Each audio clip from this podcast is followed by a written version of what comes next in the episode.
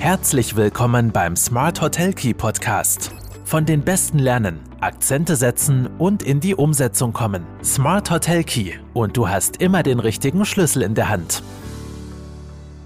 Hallo und herzlich willkommen bei Smart Hotel Key, deinem Podcast für erfolgreiches Hotelmanagement. Mein Name ist Marco Riederer und ich freue mich sehr, dass du auch diese Woche wieder mit dabei bist. Worum geht's in der aktuellen Podcast-Folge? Es geht um Mobilität, um die sogenannte letzte Meile und ja, was vielleicht da in Zukunft auch noch für Herausforderungen auf uns zukommen und was wir hier vielleicht tun können oder was wir jetzt schon tun können, was wir zukünftig tun können. Um das wird es heute gehen. Bisschen als Grundvoraussetzung dass wir alle wissen, von was wir reden. Nach Österreich reisen ja immerhin 76 Prozent der Gäste mit dem Auto. Das ist äh, enorm viel, auch im Vergleich. Ähm, nur sieben Prozent mit der Bahn. Im Bahnland Schweiz nehmen immerhin 21 Prozent den Zug. Und wie kann man diesen Prozentsatz jetzt erhöhen, ist sicher eine der Zukunftsfragen. Ähm, ja, weil ist ja kein großes Geheimnis, dass sicher Anreise mit der Bahn nachhaltiger und ähm, äh, zukunftsträchtiger ist als eine Anreise mit dem Auto. Und Knackpunkt ist hier natürlich oft die letzte Meile, also der Weg vom Bahnhof zum Hotel. Die größten Mobilitätsherausforderungen für vor allem Ferienhotels, man muss dazu sagen, Stadthotels haben ja hier äh, oft nicht das Thema, weil die Gäste, die in die Stadt kommen, auf welchem Weg auch immer, sind dann in der Stadt eh nicht angewiesen aufs Auto, meistens um zum Hotel zu kommen. Also die größten Mobilitätsherausforderungen für Ferienhotels beziehen sich auf die An- und Abreise der Gäste. Ähm, ein Thema ist da natürlich auch, was immer wieder aufpoppt, dann die Verkehrsüberlastung zum Beispiel. Also Ferienhotels können oft an beliebten touristischen Zielen liegen, logischerweise. Also äh, sind in Destinationen, wo viele Gäste dann oft einmal gleichzeitig wegen den Ferienzeiten hinwollen und das führt automatisch zu Verkehrsüberlastungen, ähm, Verzögerungen bei der Anreise und natürlich zu einem Frust. Die Gäste kommen gar nicht schon so entspannt im Hotel oft an, wie es vielleicht wünschenswert wäre. Dann haben wir natürlich ab und zu auch das Thema mit dem äh, Parkplatzmangel. Begrenzter Parkraum kann dazu führen, dass Gäste Schwierigkeiten haben, äh, die in direkter Umgebung zum Betrieb ein Fahrzeug, äh, ihr Fahrzeug abzustellen, einen Parkplatz zu finden. Oder auch, und das hat ja nicht nur mit dem Hotel selber zu tun, weil da haben wir schon oft hoffentlich äh, die Parkplatzsituation gut kalkuliert, ähm, zu starken Zeiten, zu starken Ferienzeiten oder Nachfrage äh, starken Zeiten generell, auch, auch Tagestouristen spielen da natürlich eine, eine, Rolle, haben wir vielleicht bei touristischen Hotspots generell äh, das Thema mit Parkplatzmangel, nicht nur bei uns im, im Hotel. Ähm, Stichwort Overtourism, Hallstatt etc. Auch das führt natürlich dann zu Frust bei den Gästen, die hier schon unterwegs sind, die vielleicht sogar im Hotel nächtigen und dann ähm, Hindernisse haben, wenn sie einen Ausflug machen wollen. Generell haben wir natürlich äh, gewisse Transportprobleme, also Gäste können Schwierigkeiten haben, das Hotel zu erreichen, äh, insbesondere wenn es in ländlichen Gebieten oder abgelegenen Orten liegt. Also wenn ich nicht mit dem Auto anreisen will, habe ich oft das Thema, dass ich gar, keine, äh, gar keine Chance habe oder ich nicht weiterkomme ab einem gewissen Punkt. Und da spielt natürlich die Rolle auch die, äh, dass ich nicht die besten Bahnverbindungen oft habe, öffentlicher Nahverkehr auslässt. Äh, ja, eine Flughafenanbindung brauche ich mir grundsätzlich eh nicht jetzt erwarten in der Nähe, außer ich bin in der Nähe von einem Ballungszentrum, weil eine schlechte Anbindung an Bahnhöfe vor allem kann ein Problem sein, wenn Gäste öffentlich und mitunter auch aus der Ferne anreisen. Und last but not least habe ich natürlich noch ein weiteres Problemfeld, nämlich die Kosten, die oft damit verbunden sind, Taxis, Mietwagen oder eben dann öffentliche Verkehrsmittel zu benutzen. Insbesondere wenn sie in der Nähe des Hotels eben keine günstigen Alternativen finden. Und um diese Herausforderungen zu bewältigen, müssen sich vor allem Ferienhotels Gedanken machen, wie die Gäste auf einfache und bequeme Weise zum Hotel gebracht werden können. Convenience spielt hier ganz, ganz wichtige Rolle. Nehmen wir jetzt mal an, die Anreise per Zug ist generell in die Destination möglich und zu einem wettbewerbsfähigen Preis auch möglich. Dann entscheidet eben die sprichwörtliche letzte Meile, also wie komme ich als Gast vom Bahnhof zum Hotel. Öffentlicher Verkehr ist in vielen ländlichen Destinationen, wenn vorhanden, dann tatsächlich nur spärlich getaktet und vor allem für Gäste, also für Fremde, undurchschaubar. Äh, selbst mir, ich bin viel in Österreich unterwegs, äh, ich fahre fast alles öffentlich, was möglich ist. Also ich blick nicht immer durch, wann was fahrt, welcher Bus äh, wohin fährt. Ähm, ich bin ganz, ganz oft in Salzburg und jedes Mal verwirrt am Hauptbahnhof, welcher Bus wohin fährt, wo welcher Bus abfährt. Also wie es einem Gast da gehen soll, äh, ich verstehe, wenn die Verwirrung groß ist. Und das ist jetzt nur ein Beispiel, wo es theoretisch, wenn man sich mal auskennt, auch noch gut alles äh, angeschrieben und durchdacht ist und die Taktung vor allem auch passt. Ähm, also ja, die, die, die Durchschaubarkeit, der Überblick für Gäste ist oft ein bisschen enden wollend. Und hier ist einfach wichtig, umfassende und einfach gestaltete Informationen zur Verfügung zu stellen. Ich meine, natürlich, am besten sollte der Gast schon bei der Buchung darüber informiert werden, wie er öffentlich bis zum Hotel anreisen kann. Ähm, aber ideal wären hier vielleicht auch ja, Apps oder zumindest mobile Seiten, die wie in manchen Großstädten den öffentlichen Nahverkehr abbilden und auch buchbar machen. Und bitte, das kann Google übrigens noch nicht. Also öffentlichen Nahverkehr äh, kann man derzeit, man weiß ja nie, was da in, in, in den Tiefen der Google-Entwicklung schlummert, aber derzeit kann man öffentlichen Nahverkehr noch nicht über die große Suchmaschine buchen. Ähm, ja, und auch Taxis gibt's nicht immer oder wenn dann nur in beschränkter Zahl das kann schon bei der Anreise ziemlich frustrierend werden und äh, wenn ich einmal so eine Erfahrung gemacht habe, dann überlege ich mir in Zukunft drei, vier, fünfmal, ob ich wirklich öffentlich anreisen will oder ob ich nicht doch wieder das Auto nehme und vielleicht ein bisschen an Verkehr bei der Anreise in Kauf nehme. Was passiert schon? Also Abhilfe. Derzeit schaffen wir hauptsächlich äh, Shuttle-Dienste, die jetzt entweder vom betreffenden Hotel selbst durchgeführt werden oder manchmal auch mit Kollegen oder gar von der ganzen Region organisiert werden. Positive Beispiele vor allem in Kärnten. Das Problem, es stellt einen zusätzlichen Service dar, der sich im Grunde nie rechnet und für den Hotelier einen großen Aufwand bedeutet. In der Hauptsaison muss dafür oft einmal eine Person abgestellt werden und selbst dann kann es zu längeren Wartezeiten für den Gast kommen. Das Ganze muss organisiert werden. Die Gäste kommen vielleicht nicht dann an, wenn sie es gesagt haben. Es muss spontan reagiert werden. Es ist ein irrsinniger Aufwand, einen Shuttle-Dienst ähm, wirklich gästefreundlich zu organisieren. Jetzt sind wir natürlich nur, nicht nur von uns und von der Destination abhängig, sondern auch vom, vom großen Umfeld. Es gibt ja den sogenannten Mobilitätsmasterplan, den Mobilitätsmasterplan 2030 der Bundes, des Bundesministeriums für Klimaschutz, Umwelt, Energie und Mobilität Innovation und Technologie können, glaube ich, auch noch dazu. Und die verfolgen die Strategie vermeiden, verlagern, verbessern. Ähm, dazu gehört ganz zentral eine verbesserte Vernetzung verschiedener Verkehrsträger. Ja, wichtig. Äh, spannend, dass man da jetzt erst drauf kommt oder dass sie jetzt einmal wieder auf die Tagesordnung setzt. Ähm, sie haben dabei auch ein paar verschiedene Programme initiiert. Für die Regionen vor allem äh, speziell interessant ist das Klimaaktiv Mobil Programm. Dies dient zur Beratung, Förderung, Bewusstseinsbildung und auch zur Aus- und Weiterbildung rund um Mobilität und vor allem um nachhaltige Mobilität. Es werden auch Modellregionen für nachhaltigen Verkehr ausgeschrieben und im seit letzten Jahr jetzt mittlerweile, seit 2022, können auch Destinationen und nicht nur Betriebe das österreichische Umweltzeichen bekommen. Ganz, ganz wichtiges Zeichen auch nach außen, weil da spielen nachhaltige Verkehrslösungen ein essentielles Element für die Zertifikation. Und nachhaltige Verkehrslösungen natürlich, sind natürlich all jene, die Gäste dazu bringen, zu mir in die Destination eben nicht mit dem Auto anzureisen. Ganz, ganz wichtiger Punkt. Und wenn ich hier einfach es schaffe, äh, Convenience, Einfachheit, äh, Gemütlichkeit herzustellen innerhalb der, der Bewegung in der Destination, dann ist das ein ganz wichtiger Faktor und vor allem auch sehr zukunftsträchtig. Ähm, Markus Meiler, der Verkehrsexperte an der Uni Innsbruck, warnt sogar, dass 29 Prozent aller Emissionen weltweit äh, aus dem Verkehr kommen. Soweit so gut, aber in Österreich liegt der Anteil sogar noch höher und könnte sich aus seiner Schätzung nach bis 2050 noch verdoppeln. Und selbst wenn wir jetzt von einem ambitionierten Szenario ausgehen, werden wir ihn höchstens stabil halten können.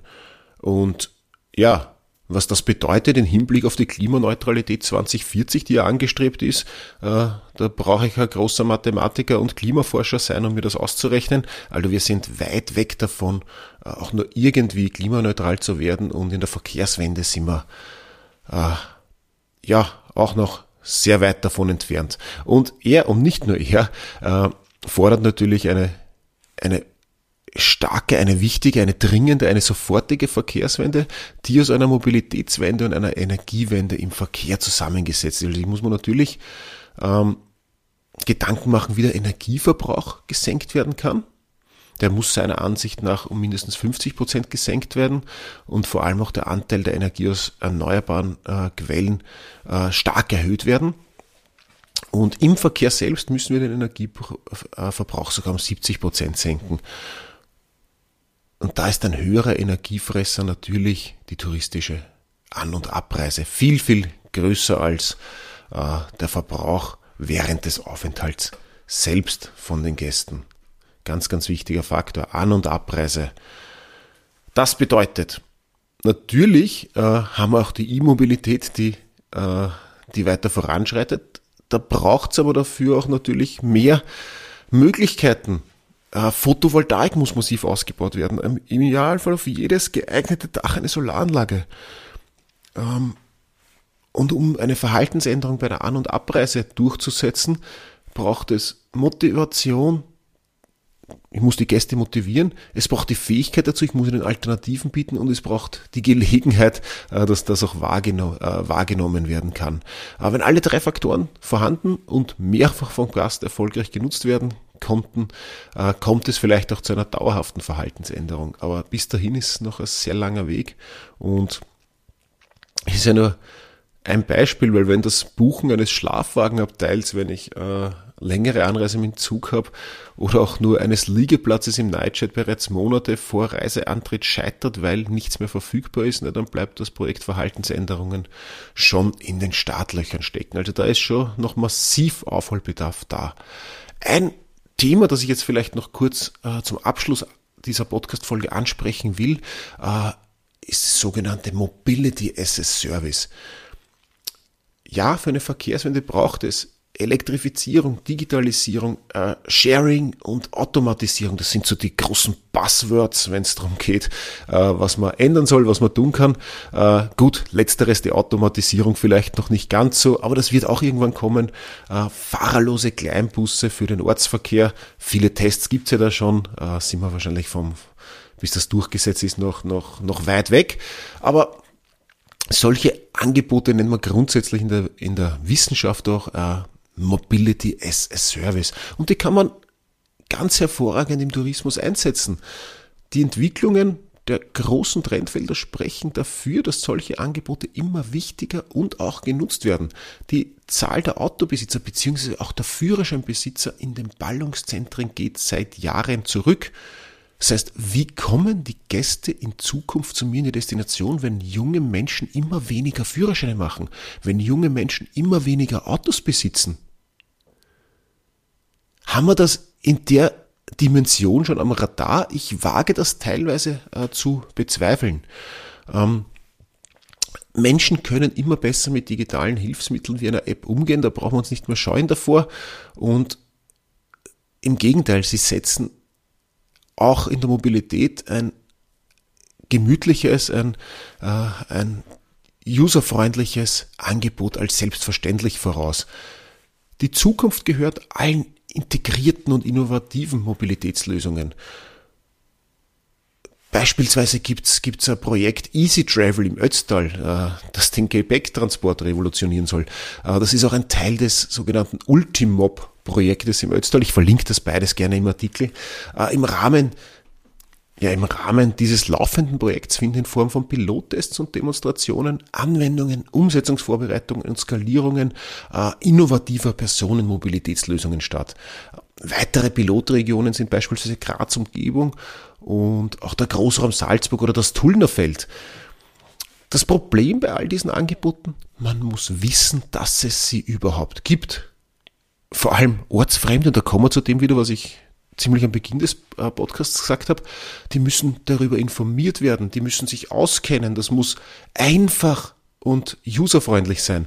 Und es wäre einfach wünschenswert, wenn für solche Projekte auch destinationsübergreifend zusammengearbeitet werden würde. Es ist immer noch so, dass wir in Österreich teilweise Insellösungen fahren. Und das macht es dann natürlich schwierig und für einen Gast auch unverständlich. Warum funktioniert es in einer Destination so, wenn ich das nächste Mal ein Tal weiter bin, funktioniert alles anders. Das ist nicht, nicht gästefreundlich. Ähm, ja, es ist einfach selten der Fall, dass destinationsübergreifend gearbeitet wird, weil sich jede Region selbst profilieren möchte. Vorbild ist ja vielleicht Südtirol, weil da gibt es sowas auch regionenübergreifend, aber äh, möchte jetzt nicht so oft Südtirol loben, die sind nämlich in manchen, in mehreren Bereichen äh, Vorreiter derzeit oder seit ein paar Jahren schon. Gut, was kann ich jetzt als einzelnes Hotel vielleicht noch abschließend tun? Also folgende Punkte sollten vielleicht auf jeden Fall beachtet werden. Das sind jetzt ein paar Punkte dabei, ja, wie wir sagen in Wien so, das sind äh, Nona-Net-Punkte. Aber nochmal, um es in, äh, ins Gedächtnis äh, zu rufen, was kann ich für eine einfache Anreise der Gäste jetzt schon äh, tun? Natürlich Verfügbarkeit, gut sichtbare Informationen über Transportmöglichkeiten wie Bahn, Bus, äh, äh, sonstige Anreisemöglichkeiten. Wo ist auch der nächste Flughafen?